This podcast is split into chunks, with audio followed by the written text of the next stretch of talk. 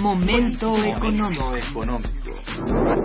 Radio UNAM y el Instituto de Investigaciones Económicas presenta Momento económico. Un espacio para charlar sobre temas económicos que le interesan a usted. Acompáñenos.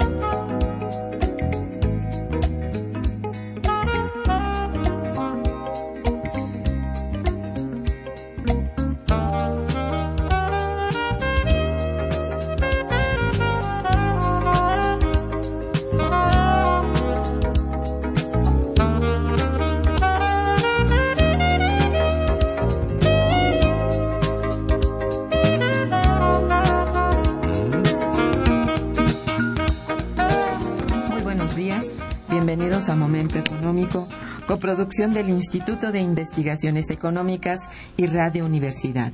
Les saluda Irma Manrique, investigadora del Instituto de Investigaciones Económicas, hoy jueves 9 de octubre de 2014.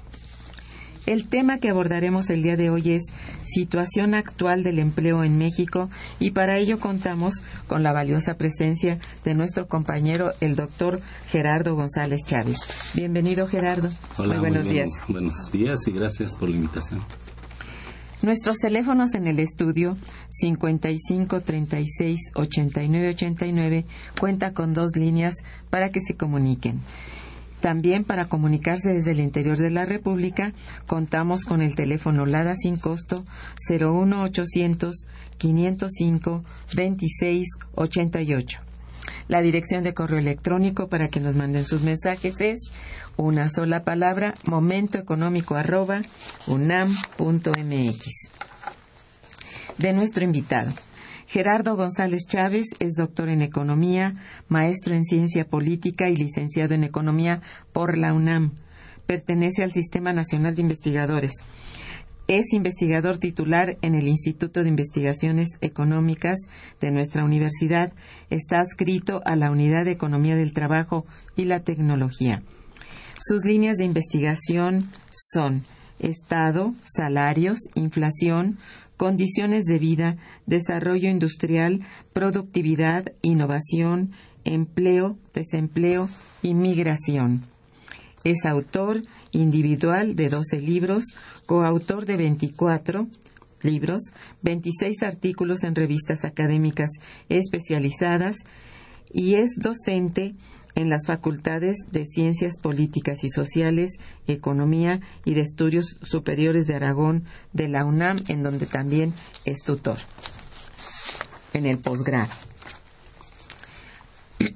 Bien, el nivel de empleo en México se ha enfrentado a diversas situaciones durante los últimos años, debido, pues, básicamente al modelo económico que comporta nuestro país y que ya tiene más o menos tres décadas de estarlo. 37 años. bueno, 37, dice Gerardo. Está bien. Uno de los indicadores más notables ha sido justamente el, el tipo de contratación, las formas de contratación en el periodo señalado. Tal es el caso, por ejemplo, de las outsourcing y sus procedimientos de reclutamiento que han generado grandes inconformidades en la sociedad mexicana. Y bueno, desde luego muchas dudas acerca de que esto tenga el resultado apetecido con relación a los pronósticos que se tenían de, de mucho mayor empleo durante por lo menos lo que va de la gestión y de la gestión anterior, de la gestión presidencial. Estoy hablando del periodo presidencial de, del, del presidente anterior y de lo que va del presidente actual. Para ello, bueno, pues contamos aquí, como ya les anuncié, con la presencia, eh, hemos invitado al doctor Gerardo González Chávez, especialista, pues, en este interesante tema, y a quien le pido, por favor, que nos hable cómo se ha comportado en general el empleo en nuestro país en este periodo señalado. Y bueno, básicamente en la presente administración porque se decía que iba a incrementarse el empleo rápidamente y ya llevamos casi la mitad de este esta gestión y, y bueno, parece que lejos de crecer disminuye. Mm. ¿Cómo ves tú el, Realmente el, problema del, del trabajo eh, sí tenemos que ubicarlo en este contexto de mercado de trabajo, más que eh, ciertas variables. Y al ubicarlo como mercado de trabajo tenemos que considerar cuando menos cuatro variables y lo, lo describe muy rápidamente. El primero es qué sucede con el empleo, empleo-desempleo. Y resulta que el desempleo ha ido incrementándose en términos relativos al pasar de un desempleo abierto en el 2000 del 2% a un desempleo abierto en las últimas en la última década de 5 de 5%. Sí. Y recordemos que son aquellos trabajadores que andan buscando empleo porque hay otra parte de, lo, de este mercado de trabajo de los jóvenes, sobre todo que se incorporan al, al mercado de trabajo, que no, no, al no encontrar este, en un periodo determinado cierta actividad, pues se colocan en lo que las estadísticas nos señalan como disponibles. Y estos disponibles también en este periodo se ha incrementado, digamos, como de 4 millones aproximadamente a cerca de 7 millones es decir, jóvenes que están disponibles, son los famosos que no estudian y que tampoco trabajan, pero que están disponibles si hubiera la posible los ninis, ¿no? Que es una, palabra muy fea, pero bueno, ahí está. Eso por un lado en cuanto a, esta parte del, del, mercado de trabajo. La otra tiene que ver con qué ha sucedido con el empleo formal que son estos, eh, que la estadística que se toma es aquellos trabajadores que están en el seguro social, que son los datos que nos da el, seguro social. Y esto ha estado realmente estancado, ¿no?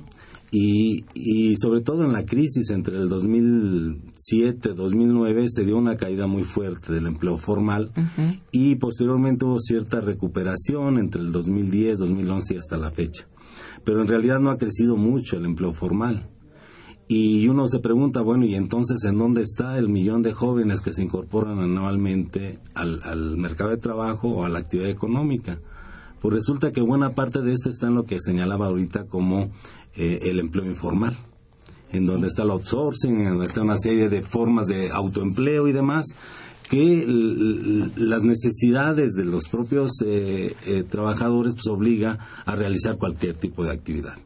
Entonces, la, la propia Organización Internacional del Trabajo señala que en los últimos años, digamos 15 años, 10, 15 años, los empleos que se han generado han sido en la informalidad.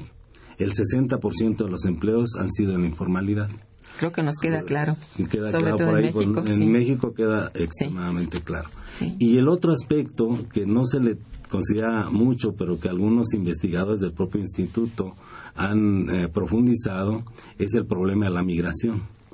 O sea, en la medida en que se presiona por el lado del, lado del desempleo o que no se generan empleos formales o que los salarios están muy bajos, etcétera, hay una una margen, una proporción de la de, la población que tiende a migrar y tiende a migrar fundamentalmente a Estados Unidos con toda y crisis del 2008-2009 se redujo ahí de manera importante la migración, pero no dejó de existir.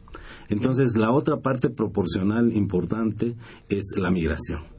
Y como sabemos, los problemas de la migración, los problemas de, la forma de contratación en los Estados Unidos y demás, pues también llevan a, ese deterioro en el mercado de trabajo. Entonces, en estas condiciones podríamos agrupar esos tres elementos. Hay un crecimiento del desempleo, hay poca generación de empleos formales, hay un crecimiento muy importante de la informalidad, pero que se van saturando también esas, esos lugares, esas vías, y por el lado de la migración ha, habido una, una un constante incremento. De tal manera que antes de la crisis ya, ya significaba alrededor del 30 de los jóvenes que se incorporaban que migraban, es decir, alrededor de 275 mil a hasta 400 eh, mil migrantes que eh, expulsaba o que expulsa el país. De tal manera que en la actualidad se habla de una exportación de, trabajadores de cerca del 10%, 11% de la población mexicana. de la población económicamente De la P, claro, de los jóvenes que se incorporan y que eh, tienden a migrar. Bueno, esto establece realmente el, panorama y, explica en mucho, bueno, el fenómeno actual. Este, de que, bueno, lo que se pide a gritos es empleo. Y parece que cada vez está más difícil, menos posible, porque también la, se genera un círculo vicioso el mismo estatus de la economía, esto es lo que yo pienso, ¿no? Que la propia economía no genera, pues, entonces se vuelve más, este, más lento el, proceso y, y, no hay posibilidad de levantarlo, aunque el gasto, como han dicho últimamente, oficialmente además, el gasto en infraestructura se ha incrementado. Bueno, eso tiene un proceso, eh, hay bastantes fugas en ello no es necesariamente directo el, el, gasto en inversión de infraestructura, entonces no tiene los resultados apetecidos con la rapidez y la eficiencia que quisiéramos, ¿no? Claro, y hay un problema fundamental, es eh, la falta de crecimiento económico. Es lo que dijo, sí. Eh, si nosotros comparamos el promedio del crecimiento de los últimos, decíamos, de los últimos 37 años, resulta que, hay, que hay, ya son muchos, que hay un, un promedio de crecimiento del 2%. Si esto lo comparamos con el crecimiento de la población, pues eh, eh, digamos que se nulifica y entonces eh, ahí está el problema. Al no haber este crecimiento económico, pues no hay demanda de, fuerza de trabajo y, se, y se van encadenando todos los otros problemas. Se intensifica la migración, se precariza el trabajo, se acepta cualquier con, cualquier condiciones laborales, etcétera. ¿no? Entonces ahí hay eh, y, hay cálculos también muy muy muy concretos que cada por cada punto del crecimiento del PIB cuánto crece el empleo. Y por ejemplo la OIT dice que por cada punto del crecimiento eh, del PIB es como 150 mil eh, empleos. Entonces si crece al 2% son los 300 mil o los 400 mil que se dijo el año pasado creció creció la economía. Pues sí, porque el crecimiento del año pasado fue de 1.3. ¿no? Se espera que este año haya un repunte, pero pues también no, va a ser más allá del 2, del 3%. Entonces, si seguimos recibiendo a ese millón de jóvenes y el rezago que se tiene, pues es lógico que los problemas sociales, los problemas de inestabilidad, de, falta de perspectivas, de, trabajo de los que están estudiando y que van a egresar y, van al desempleo, etcétera, eh, eh, vuelve pues esta situación que estamos viviendo ahorita explosiva en, todo el país. ¿Tú eh, pensarías o, estarías de acuerdo en que el, factor de, riesgo más importante para la economía informal es, eh, en la economía mexicana es la economía informal? Pues más que como riesgo, yo creo que ahí hay una habría, que, hacer un análisis como, como más detallado. Exacto. Porque muchas empresas formales han tomado la informalidad como una forma de poder mantenerse en el mercado, poder eh, ampliar sus utilidades. A eso me, quería referir, que dentro de la economía ya realmente el, la, la creación de nuevas empresas, sobre todo pequeñas y medianas, es hacia la economía informal. O tendrían que estar vinculadas a esa, a esa posibilidad, porque pues ¿cómo le hace una, una pequeña empresa para poder este, ser formal, para poder estar en el seguro, en el seguro social, para poder pagar eh, prestaciones a sus trabajadores? Y muchas veces es la propia familia la que está sosteniendo una microempresa. hablamos de microempresa, efectivamente, más que pequeña o mediana, son microempresas. y son muchas, incluso hay, hay, el programa este para los microempresarios, ¿no? En donde se les dan este, apoyos para, para las empresas, nos señalan que son aproximadamente siete mil empresas, pero son estas mismas que en, el, en un periodo de uno a dos años desaparecen por, por pues porque así es el mercado y porque no se tiene las condiciones para poder, o la atención, darle seguimiento, como se le da en otros países, a la micro para que se convierta en mediana y mediana que se convierta Uh, en bueno, gran. esto ya Pero eso ya es una utopía. Está como los grados de desarrollo de Rostov. Claro.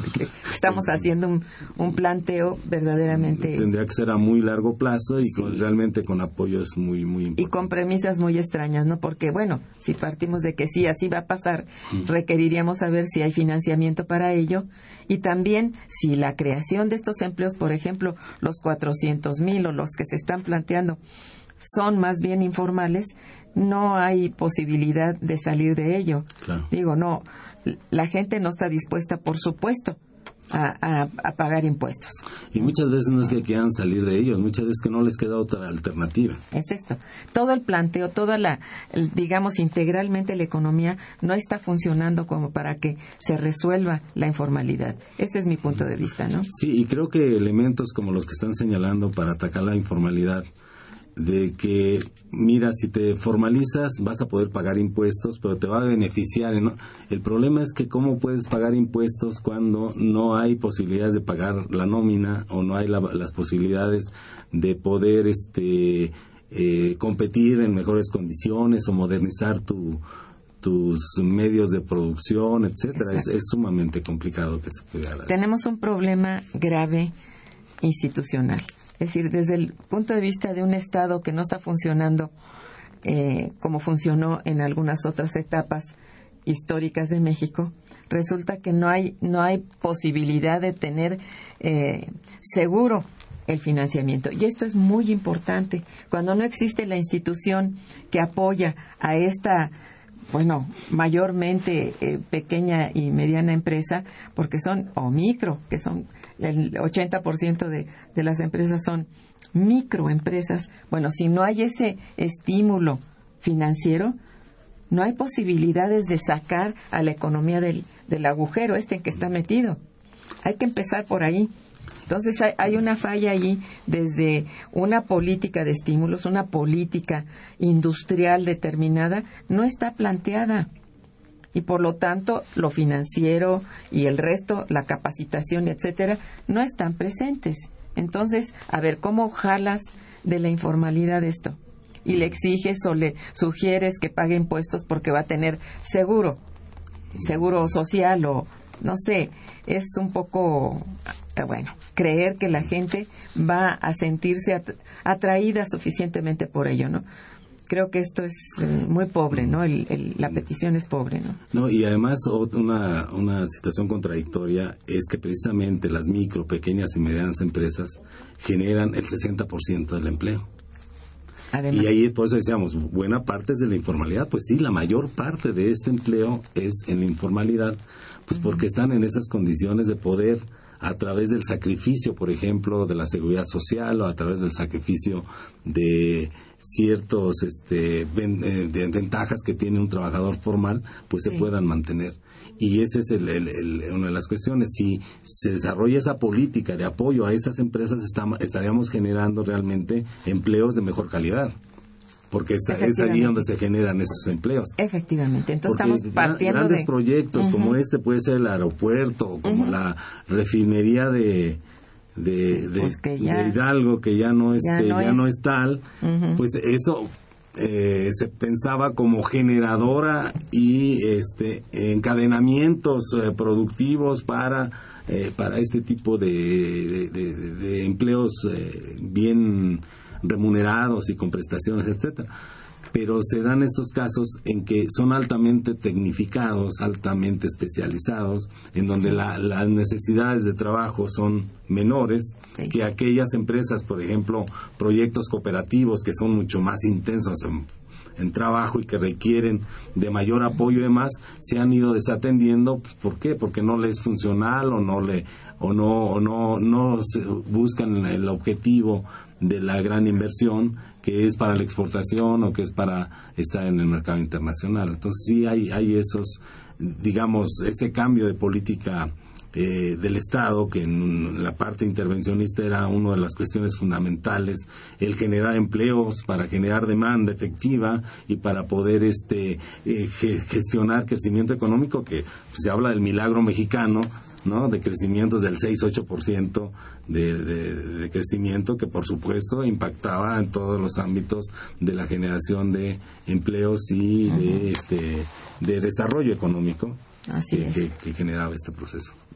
De ahí que, pues, lo que hablaba yo al principio de que el modelo es muy otro y el papel del Estado es también muy otro. Y eso es muy recalcable. En este caso, digo, si no, no entendemos esta parte y si no queremos reconocer que es así, pues no, no, no se va a poder, porque en todas partes del mundo, aún en los Estados Unidos, el papel del Estado es fundamental ahí para nada se ha hablado de, de vender empresas públicas, ni mucho menos. O, de, descuidar la banca. O descuidar la banca. Entonces, digo, eso fueron verdaderamente cambios muy, muy graves para este país.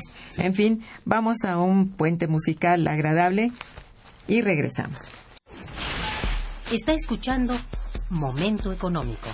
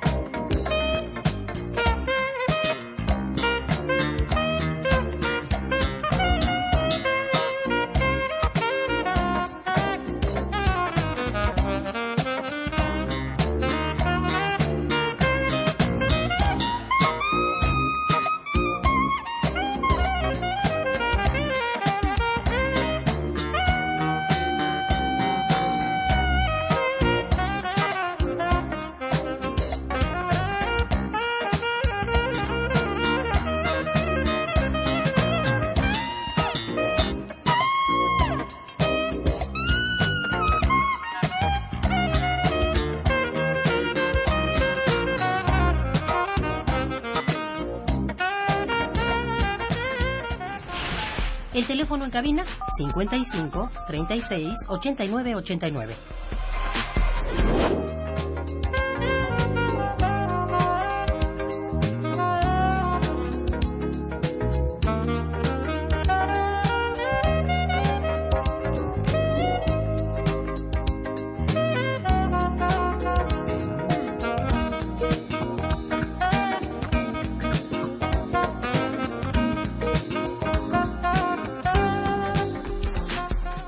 Continuamos en Momento Económico.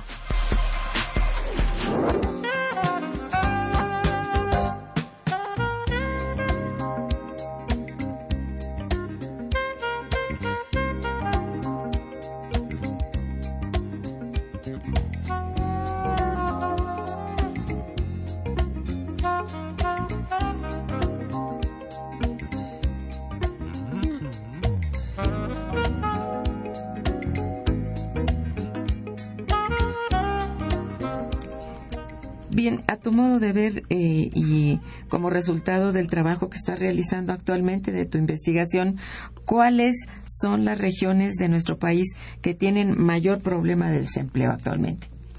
Fíjate que hay una, situación interesante para el caso del Distrito Federal. En el Distrito Federal se han desarrollado programas interesantes, los programas estos de las cooperativas y demás este, han generado una cantidad de empleos muy importantes algunos programas que ahora se critican también, por ejemplo, de apoyo a adultos mayores en empleos este, con cierta remuneración y que les da la posibilidad de, de mejorar sus condiciones, etcétera, este, ha sido importante el crecimiento del, del empleo. Pero al mismo tiempo, como es una atracción, y entonces resulta que las, las tasas de mayor desempleo se, se generan en el caso del Distrito Federal, en el caso del Estado de México, es decir, las grandes eh, urbes Ay, en donde hay una mayor sí, sí. concentración. Pero si lo ubicamos, eh, lo que decíamos, el caso del empleo, pues es muy lógico, ¿no? O sea, la, la, la gente va a migrar hacia los lugares donde va a encontrar empleos. Claro. Y anteriormente los ah, grandes, eh, este, digamos, puntos de atracción era el Distrito Federal y el Estado de México. Sí. Y ya el, el Distrito Federal se está convirtiendo como expulsor o como este exportador. Y buena parte, por ejemplo, de la migración hacia los Estados Unidos es del Estado de México y es del Distrito Federal.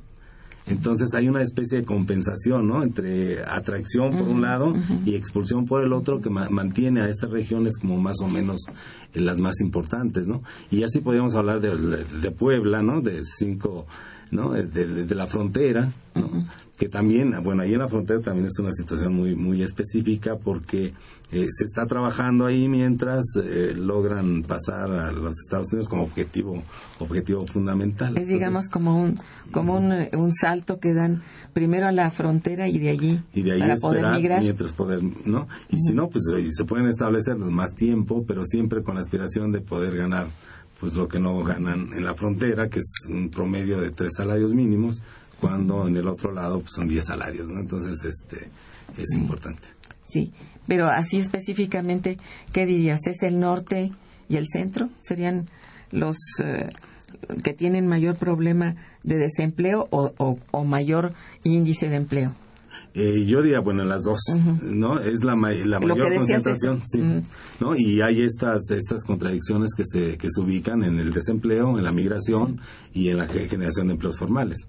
Por supuesto que también el centro del, del país, eh, bueno, y hablamos como Querétaro, este, Guanajuato, ¿no? Que son, Guanajuato, que, que son, claro. este, y ahí, por ejemplo, en Guanajuato hay una situación también muy complicada a partir de que se abre la, la- el mercado a la, a, la, a la importación de zapatos y este ponen a temblar a toda la industria zapatera en el caso de, Oh, sí, o de León, Guanajuato, ¿no? claro. Eh, ¿Cuál, en tu opinión, es la relación a la qué relación hay con la propuesta del incremento al salario mínimo en el Distrito Federal? ¿Qué, qué, qué piensas tú de? Aquí a mí me dan me da este una una digamos una reflexión un tanto contradictoria. Cuando el Partido de Acción Nacional presenta su este su consulta para preguntarle a, a la gente si está de acuerdo en que haya una modificación salarial, pues dice uno, bueno, ¿y por qué no lo hicieron en los 12 años que estuvieron en el gobierno? Ok. Ya, ya, que, ya que este, eh, si uno ve las tendencias del salario real, pues resulta que sí, el, el salario real, como decíamos, eh, ha tenido una depreciación de cerca del 75%, que es precisamente un dato que nos da la propuesta esta del doctor Mancera en, en, en, en el análisis que se hace de la situación del salario real, y es terrible, efectivamente. Si nosotros ubicamos el poder adquisitivo del salario en 1976, ahorita estaría, estaríamos comprando eh, tres veces más que lo que se compra con el salario mínimo actual. Es decir, con los 67, 29 pesos que es la zona eh, estaríamos este, eh, comprando 25% de lo que este, comprábamos en, 1900 en 1976. Entonces, eso lo que te da es precisamente esa pérdida del poder adquisitivo. Entonces, eh, uno no puede estar en desacuerdo con la propuesta del PAN, pues de que es necesario recuperar los salarios. Y por Bueno, supuesto sí. que tampoco se puede estar en desacuerdo en que hay que recuperar el salario mínimo a través de una propuesta como la que se está haciendo por el lado, el lado del, del, este, del gobierno del Distrito Federal. Pero dice uno, tampoco es suficiente, porque para, para poder establecer ese, ese tope salarial y poder este, eh, hacer que cayera el salario real, se establecieron otras, otras políticas, como era el que el salario mínimo o el salario no subiera al mismo nivel que la inflación. Y entonces se daba lo que Keynes señalaba en algún momento, se daba la caída del salario real sin que hubiera fricciones. Porque a, a quién identificas cuando te dan un aumento de salario del 10% y la inflación es del 20%, pues no hay forma. O sea, si vas al mercado y compras 20% menos, pero no sabes a quién echarle la culpa. Sí, sí. Que si es como el caso ahora en la crisis del 2008-2009, en donde el gobierno español le redujo los salarios del 20, en 20% directo al salario. Y entonces esto, esto ocasionó una movilización impresionante, huelgas, etcétera. ¿Por qué? Pues porque te están afectando directamente. Pero no tenían de otra porque era de inmediato. Acá ha sido paulatino. De 1976 a 2014, la pérdida del poder adquisitivo ha sido 75%. Entonces, esa, eh, eh, esta idea de la recuperación, pues ya, ya es una idea de, de justicia social.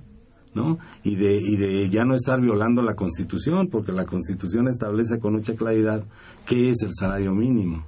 ¿no? Efectivamente. Y entonces si uno no cumple esto, entonces es un salario anticonstitucional.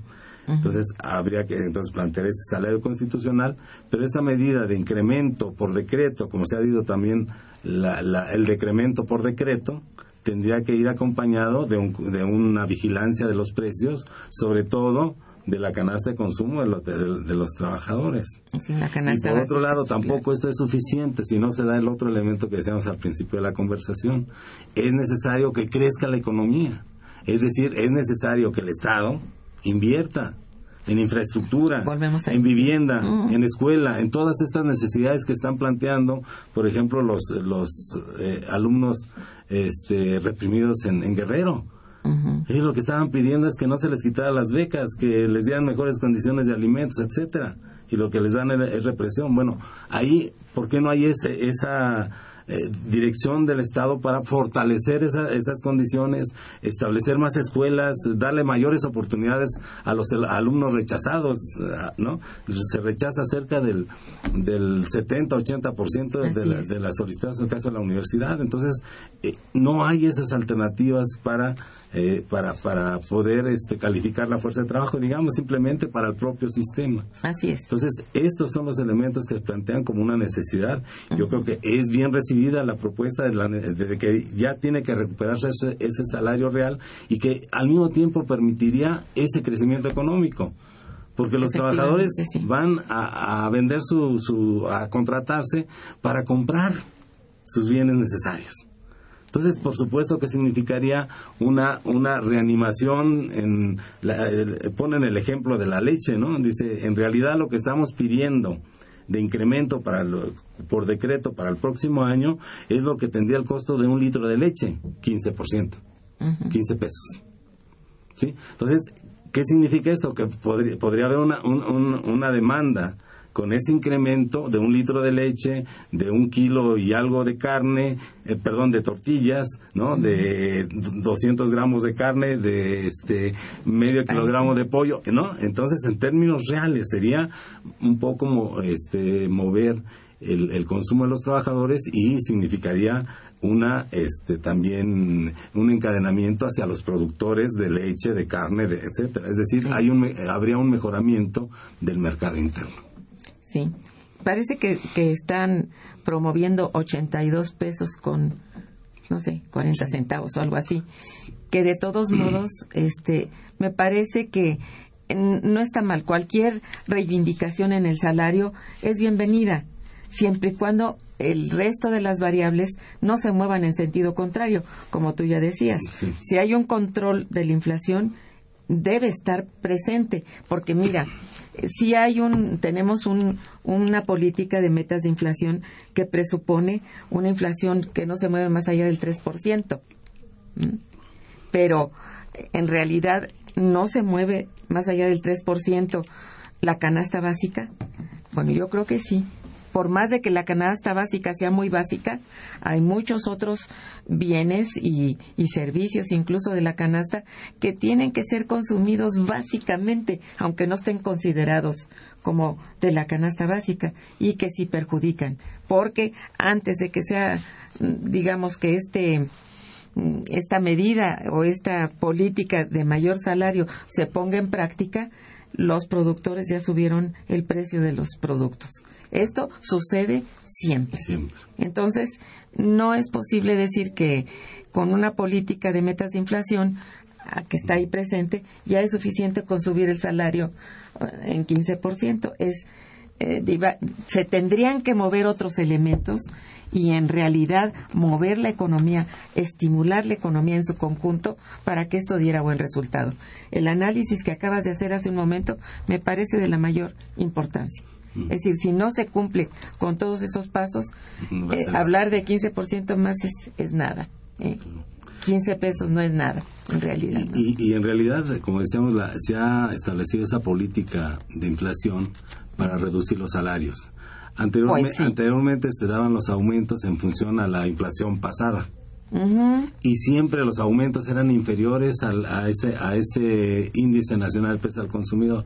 Ahora se hace eh, en función a la inflación esperada, proyectada. Así es. Y siempre le fallamos o siempre le fallan quienes hacen estos cálculos porque, eh, por ejemplo, se proyectó una inflación de, de 3, 3 a 3.5 y la inflación fue de 4.5. Así es. Entonces ese punto es una nueva caída del poder adquisitivo. Efectivamente, si se cae el poder adquisitivo. Y si ahorita está, calculando al 3, del 3 al, al al, 4% o al 3%, pues ya, ¿cuánto llevamos de inflación nada más en estos meses? Entonces, quiere decir que nuevamente hubo una falla con el incremento que se dio de 3 Bueno, la falla es la dichosa libertad de mercado, ¿no? Entonces ahí no puedes influir más allá del más allá. Del más allá. Sí, así está la cosa. Bien, vamos a hacer un puente musical y regresaremos. Quédense con nosotros.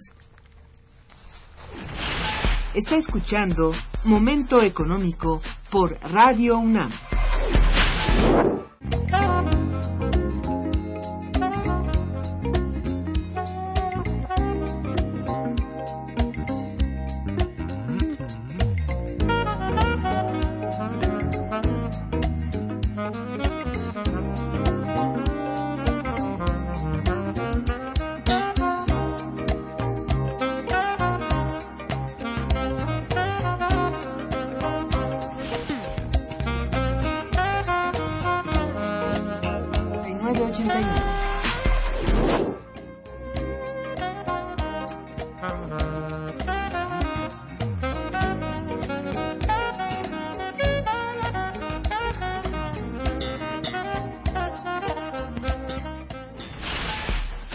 Cabina es el 55 36 89 89.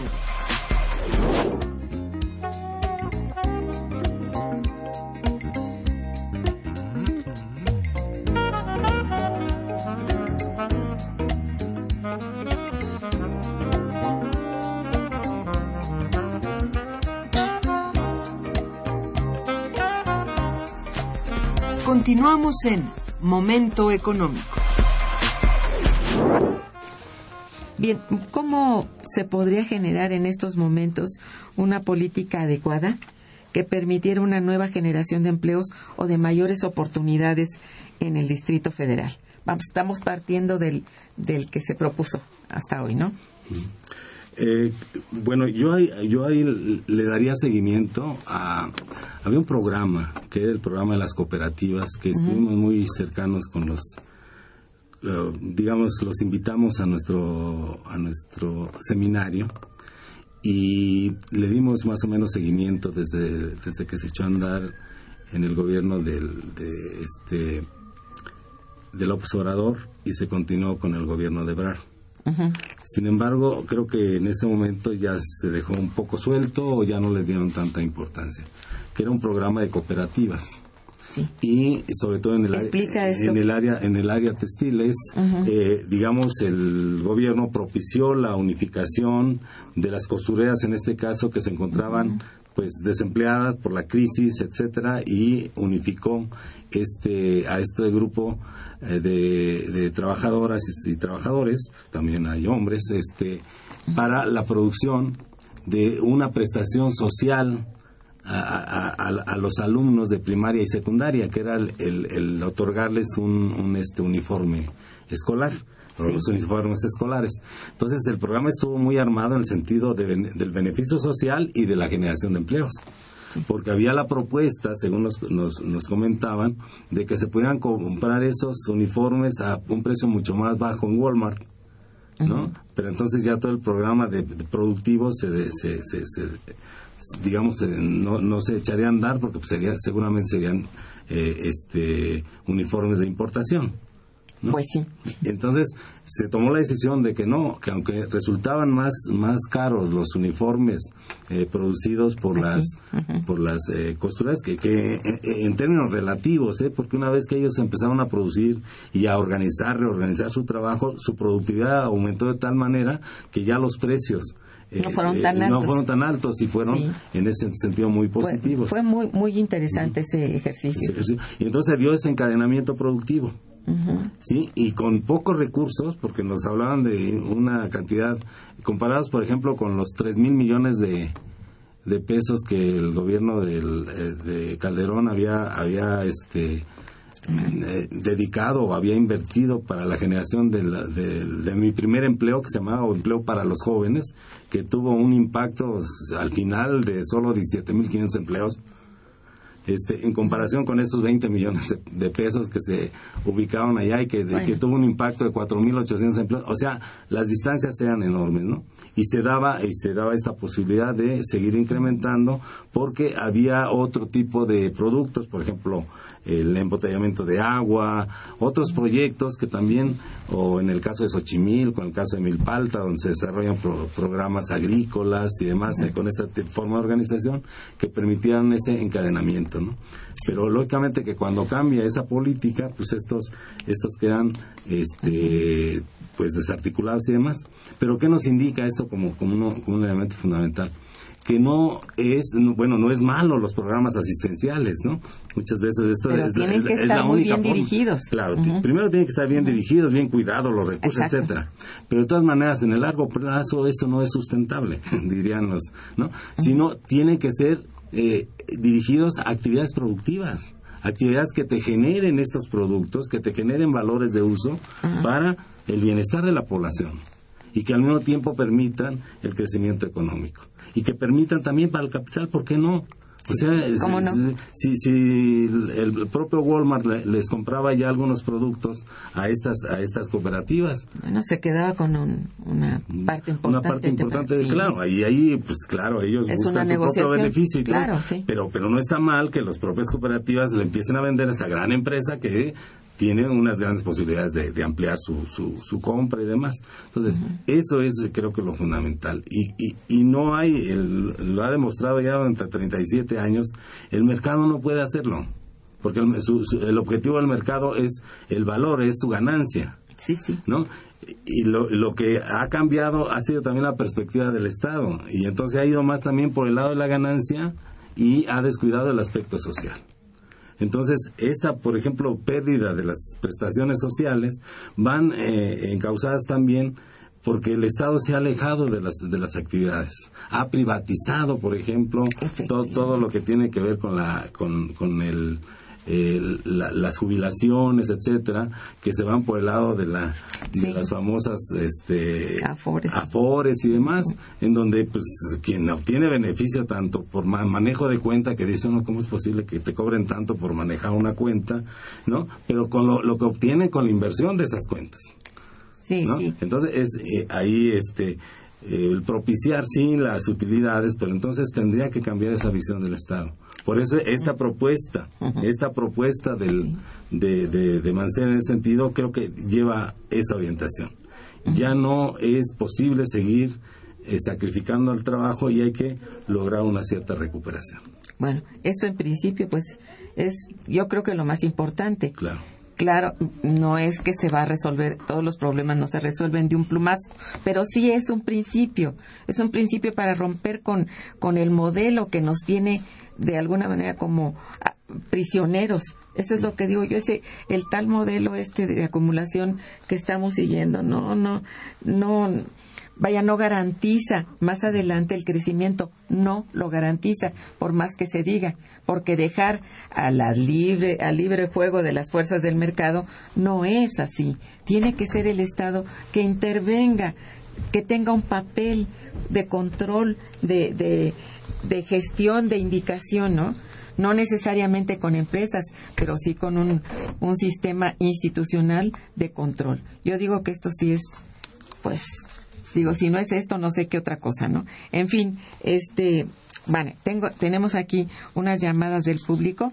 Eh, si me permites, voy a leerte y, bueno, eh, en la medida de lo posible, hacer la respuesta para ellos. Don Rogelio Gómez eh, dice que te felicita y, bueno, también al programa. Dice que ¿Qué va a pasar con el empleo nacional ante la privatización de la renta petrolera y energética y el peso de negociación de las transnacionales? Hay tres preguntas. ¿Quieres contestar esa o te digo las otras? Pues a ver si las podemos. Ajá. Dice, nuestro estado gerencial pasará a ser un estado mediático virtual. ¿Qué le espera al capitalismo a largo plazo con la financiarización y los billones de dólares de deuda que circulan intensivamente, internacionalmente, perdón, en las commodities a través de la bolsa internacional, de la bolsa eh, financiera, ¿no? de la bolsa de valores. Bueno, son preguntas para tres programas. Ah, sí, se lanzó. Diré algunas, este, algunas reflexiones. Eh, creo que eh, este problema de la privatización de lo último que nos quedaba. recordemos que el proceso de privatización se, inició a mediados de los ochentas en el gobierno de Miguel de la Madrid, con aquellos programas de reajuste y reestructuración, etcétera, etcétera. Y la fase más fuerte estuvo en el gobierno de Salinas de Gortari, pero, pero se continuó. Y lo único que dejaron como ya eh, empresas estratégicas era precisamente el petróleo, aunque también sufrió ahí unos ah, cambios que privatizaron algunas de las partes del, del sector petrolero. Y esto, digamos que viene a culminar todo, todo este proceso, ¿no? Todavía está en duda qué, qué, tan allá puede ir porque hay una conciencia social importante que está pidiendo una consulta para si, si está o no de acuerdo en esta privatización. Es una esperanza en ese sentido, ¿no? Bueno. Pero como hemos visto, luego es, a veces nada más es la ratificación de algo que ya se tomó y entonces cuestiones importantes para uno resulta que solamente se confirman más adelante. ¿Qué, se puede esperar en estas, en estas condiciones? Bueno, el capital va por la búsqueda de las utilidades. Y las empresas transnacionales y nacionales van por esa búsqueda y por eso les interesaba tanto la privatización o la, la, distribución del, del, bono este, petrolero, ¿no? Sí, sí. Y en, en, términos de empleo, a mí me parece que estos sectores eh, son más que generadores de empleos, yo creo que va a haber reestructuración de los empleos. En la medida que vas a, utilizar maquinarias, equipos más sofisticados, sí vas a requerir una fuerza de trabajo mucho más calificada, pero vas a necesitar menos trabajadores seguramente en el sector petrolero se va, a haber un desplazamiento, como lo hubo, lo hubo en las empresas anteriores, por ejemplo en AMSA, eh, previo a la privatización se despidió a más del 60% de los trabajadores. Sí, así es. Y, y, esos 40% de los trabajadores eran más productivos que el 100% de los anteriores. Bueno, porque era otra política, ¿no? Acá creo que es algo parecido. Eh, no sé realmente eso tal vez Fabio Barbosa lo pudiera explicar con más, con más claridad, pero sí hay, hay, hay un problema de que ante la incorporación de nuevos equipos, de nuevas maquinarias más modernas, etcétera, tanto en la refinería como en la parte extractiva, eh, vaya a generar la necesidad de menos trabajadores. Sí, definitivamente. Y por supuesto, tienen ya en las otras, en los otros elementos que tienen que ver con el Estado, pues es, es fundamental la política que se aplicó en esta privatización ha sido la, la del Estado. ¿Y qué, qué, se puede esperar con la deuda? Pues es que el problema es que el, el 40% de los ingresos de eh, petroleros eh, van a, al gasto público. Entonces, una vez que estos eh, ya no existan, pues va, creo que ya va, ya van este impuestos. El caso este del aumento del límite del 30 al 32% ya nos indica algo. el, aumento de los impuestos en la frontera del 11 al 16% ya nos indica algo. Y seguramente, pues todavía hay un campo ahí, por ejemplo, el, el impuestos a alimentos y medicinas que se ha planteado desde hace tiempo, pues también a lo mejor es una salida. Claro. Para y sí, los nuevos impuestos especiales que son bastante pesaditos ya porque ya sumados todos y hacen una cantidad importante en la recaudación, esperamos, porque eso es lo que se espera, pero lo que no se cubrirá con deuda. Claro. no, y por, por, ejemplo, aquí también se puede vincular mucho esto de la necesidad de formalizar a los informales, en donde se espera, pues, si es el 60% de la economía que está en la informalidad, bueno, ¿cuánto podemos sacar de ahí mm. una vez formalizado? O una vez estableciendo ciertos mecanismos para poder formalizar ya no voluntariamente, ¿no? Están hablando de que puede ser en un, periodo hasta de 10 años. cierto. Pero en cierto momento se puede apretar las tuercas y sabemos este en carne propia cómo nos, nos van desplazando de esas condiciones. Esa es la cosa, efectivamente. Aquí el señor Rafael de Alba también te felicita y dice, soy un dinosaurio de la universidad. Soy profesor de la Facultad de Contaduría y pienso que el tema de los salarios no debe ser abordado muy a la ligera. No, de verdad, estamos conscientes y eso es lo que hemos dicho desde el principio. El asunto de la inflación no es el tema central. No, pero está en el centro, por más de que no queramos, está en el centro digamos que de toda la política económica, la parte, el eje está dada por el, la política monetaria y financiera, quiera que no. ¿eh? Entonces, pues siento mucho decirlo así, pero así es. Dice, hay muchos otros problemas, por supuesto, que rodean el tema y que son de mayor peso, como el de la deuda pública. Mm, pues sí, pues Sin embargo, se entiende que es un asunto complicado y no fácil de analizar y resolver. Tiene toda la razón. Así quedamos a mano con él. El licenciado Avilés te felicita y también al programa. Gracias, licenciado. Dice, lo que, lo que anteponen los secretarios y el Banco de México, a ser los secretarios de Estado y el Banco de México, si se aumentan los salarios, es un control político. Lo que anteponen a ver, lo que anteponen los secretarios y el Banco de México, si se aumentan los salarios, es un control político. Los trabajadores son sometidos cotidianamente. Son muy valiosos los comentarios. En cuanto a la deuda externa, ¿cuánto debe un recién nacido? sí. Bueno, este, no sé, a ver si alguna reflexión sobre eh, lo que dice. Sí, como, como decía el, profesor de la Facultad de Contaduría, el tema es, es muy complicado, ¿no? Sí.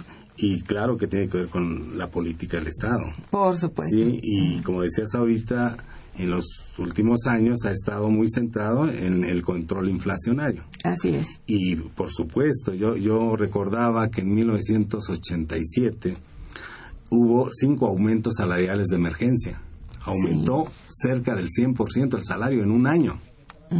Sin embargo, la inflación fue de 159%. Entonces, ahora, ahora decimos, es que la inflación es del 4 por 4.5%. Bueno, sí, pero es que los salarios aumentaron 3.8%. O sea, proporcionalmente ya uno, bueno, la pérdida del 1987 fue mucho mayor a la de mil, a la del 2014. Pero el problema está en que en el 2014 teníamos un poder adquisitivo dos veces superior al que tenemos ahora. Entonces, cualquier punto que, que se pierda en el poder adquisitivo es quitar el litro de leche a la, a la familia, es quitar el kilo de tortilla o el caso del aumento del metro cuánto significó el, pasar de 3 a 5 pesos el costo del, del, pasaje.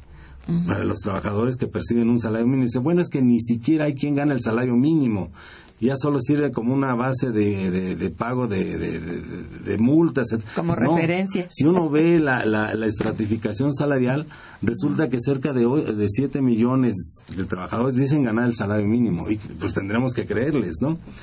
Pero bueno, no les creamos a ellos y vayámonos a dos salarios mínimos. Resulta que el 30%, 29% de los trabajadores gana entre uno y dos salarios mínimos. Así es. Y si nos vamos al contexto nacional, resulta que el 58% de la población gana entre cero y un salario y tres salarios mínimos. Así es. ¿Cuánto significan tres salarios mínimos? 180 pesos o algo así, ¿no? Eh, ¿Cuánto tendría que aumentar el, el, el poder este, adquisitivo de, de los trabajadores tendría que aumentar a 267 269.16 este, para tener ¿no? No los 82 pesos que nos dicen que, que, que están previendo. Tendría que aumentar a 269.16 para tener el, el nivel de 1976. Es decir, hemos perdido 37 años para, para aspirar a tener un nivel de ingreso de 1976. Eh, Así es. Entonces esto pues nos pone en la en la tesitura de regresar a que el modelo está haciendo agua feamente. El Aunque modelo para, actual. aunque para algunos sigue siendo muy muy conveniente, o sea, Bueno, algunos, algunos- salen muy beneficiados de Bueno, esta que son muy poquitos. son muy poquitos. Los del Y- último y el problema es, eh, lo dice Stiglitz, este, Sí. este premio Nobel de Economía. Dice, él era muy muy propenso al neoliberalismo, ¿no? Claro, y ahora, ahora- ya es más como neokeynesianismo, yo creo keynesiano, en el sentido de que no es que seamos del corazón blando, el problema es que tenemos muchos eh, focos rojos. Sí. Entonces se tiene Ojo que cambiar esa política, tanto Ojo. la política a nivel nacional de, de los países que responden a los lineamientos del fondo, Así como a, la- a la- a las propias demandas de la sociedad o de la población que está este que, que- que está sufriendo estas condiciones. ¿no? Efectivamente. Juan Lino Hernández Reina, que te felicita, dice, creo que mejoraría la situación del trabajador si le pagaran por hora. Eh, Bueno, están las dos formas, ¿no? Se habla por tiempo y por pieza. ajá. Entonces puede, puede ser igual que te paguen por ocho horas, lo divides entre ocho, o puede ser que te paguen por hora y luego dices, bueno, como el caso de, de un estudio que salió hace como unos tres, cuatro meses, en donde se decía que los principales empleadores de este país pagaban 10 pesos la hora a sus trabajadores. Sí, claro que sí. Sí, digo, es que es proporcional. En realidad, a veces es mucho peor que sea por hora porque pierde toda posibilidad de, de, de prestación. Exacto. Entonces, no, no, no es, no es sencillo. Pero además eh, uno dice, bueno, te pagan 10 este, pesos la hora, entonces al día serían 80 pesos. El salario mínimo son 67, pues sí estás por arribita del salario mínimo, pero no tanto, ¿no? Es lo que se está pidiendo ahora para, para aumentar el salario mínimo. Mira, no es tan sencillo, en verdad. ¿eh? La solución no es así. No, no, no está No es de un plumazo. Eh, eh, dice Agustín Mondragón, eh, felicidades, dice al invitado. México, para que suba su economía, tiene que controlar el banco, controlar el ban- al Banco Mundial para hablar de autonomía. El oro con el que cuenta México no está físicamente, ya que fue una compra a través de documentos, por lo que nuestra economía sigue siendo débil. Mientras pongan a competir a nuestras a nuestros connacionales con las empresas nacionales, estas se irán a quiebra. Y mientras las transnacionales no paguen impuestos, es proteger a los monopolios extranjeros. Bueno, poco más o menos. Sí, es todo, Estamos de todo- acuerdo. todo un curso de, de teoría monetaria también, ¿no? Sí. ¿Qué, qué función cumple el oro en esta, Sí. en esta situación como Sí. valor y qué función cumplen los este, signos monetarios y cómo estos signos monetarios están en una base de mercado especulativo que tiende a valorar o, de, o, o- o- desvalorizar. o depreciar o desvalorizar este, una moneda, ¿no?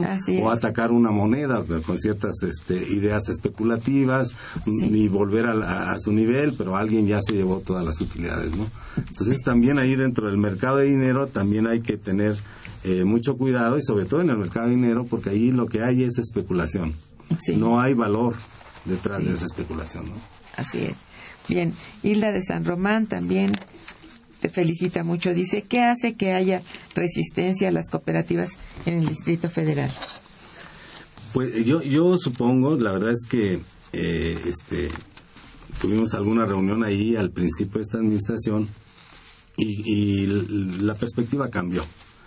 Eh, la nueva administración señalaba, bueno, cuando estaba Navarrete ahí, porque ahora está una ex candidata, ¿no? Ahí en la Secretaría del Trabajo, eh, señalaba que, que iban a cambiar la, la perspectiva de las, de las, de ubicar el problema y que se iba más por el lado de la generación de ferias de empleo, en donde hubiera un contacto con la base productiva, qué requerimientos tiene y acercar a esta base productiva o económica con los desempleados.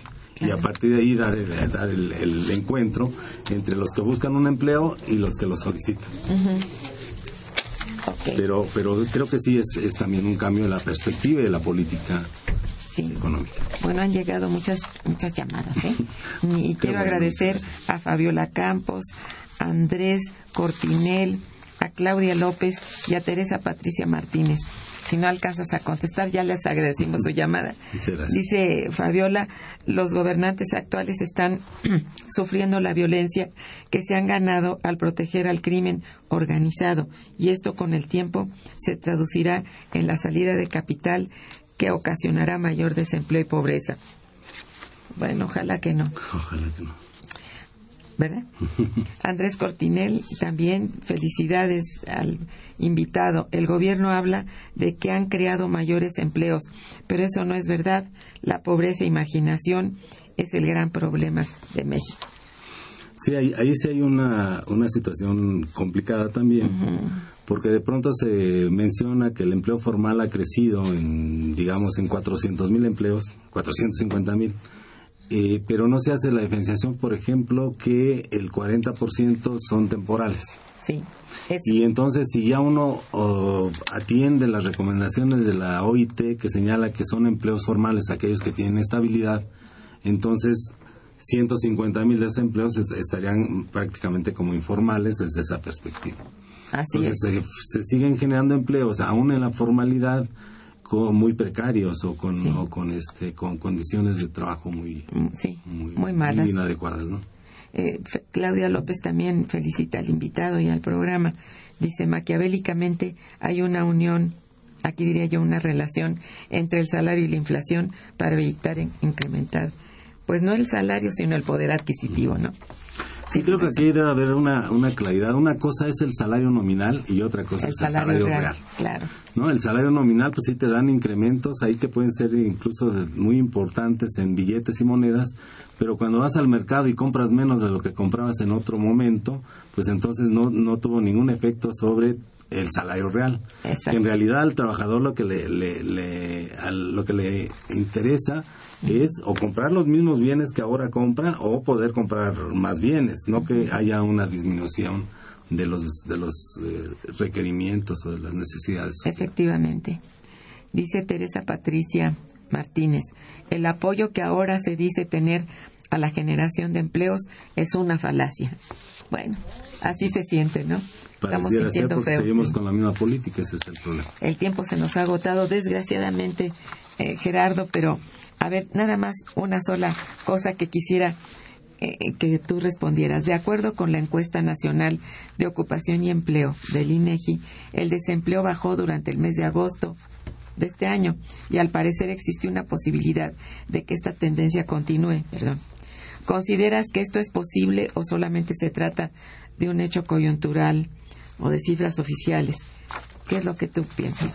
Creo que tenemos que ver la, la, tendencia a más largo plazo. Decíamos, aumentó el índice del desempleo en los últimos 15 años de del 2 al 5% y en los últimos, desde la crisis para acá, incluso en la crisis alcanzamos el 6.5% del desempleo. Y se bajó y, ha estado oscilando entre el 4.5 y, eh, y, el 5%. Disminuyó del 5.3 en el trimestre pasado al 5.1 en este trimestre. ¿no? Entonces, eh, realmente la fluctuación es eh, muy leve eh, creo que puede incluso este, repuntar en la medida en que la situación de Estados Unidos no se... ahí está la cosa. Tienes toda la razón. Mm. Gerardo, no sabes cuánto te agradezco que hayas asistido al programa. Fue aleccionador lo que nos has dicho. Te felicito por el proyecto sobre empleo que estás realizando. Y bueno, a nuestros radioescuchas les agradezco su interés, sus llamadas y a nuestra operadora técnica, muchas gracias, Socorro Montes, a, los muchachos de la producción, Santiago y Araceli, muchas gracias. Coordinó y condujo Irma Manrique, quien les desea muy buen día y un mejor fin de semana. Muchas gracias. Momento económico. Radio UNAM y el Instituto de Investigaciones Económicas presentó Momento Económico. Momento económico.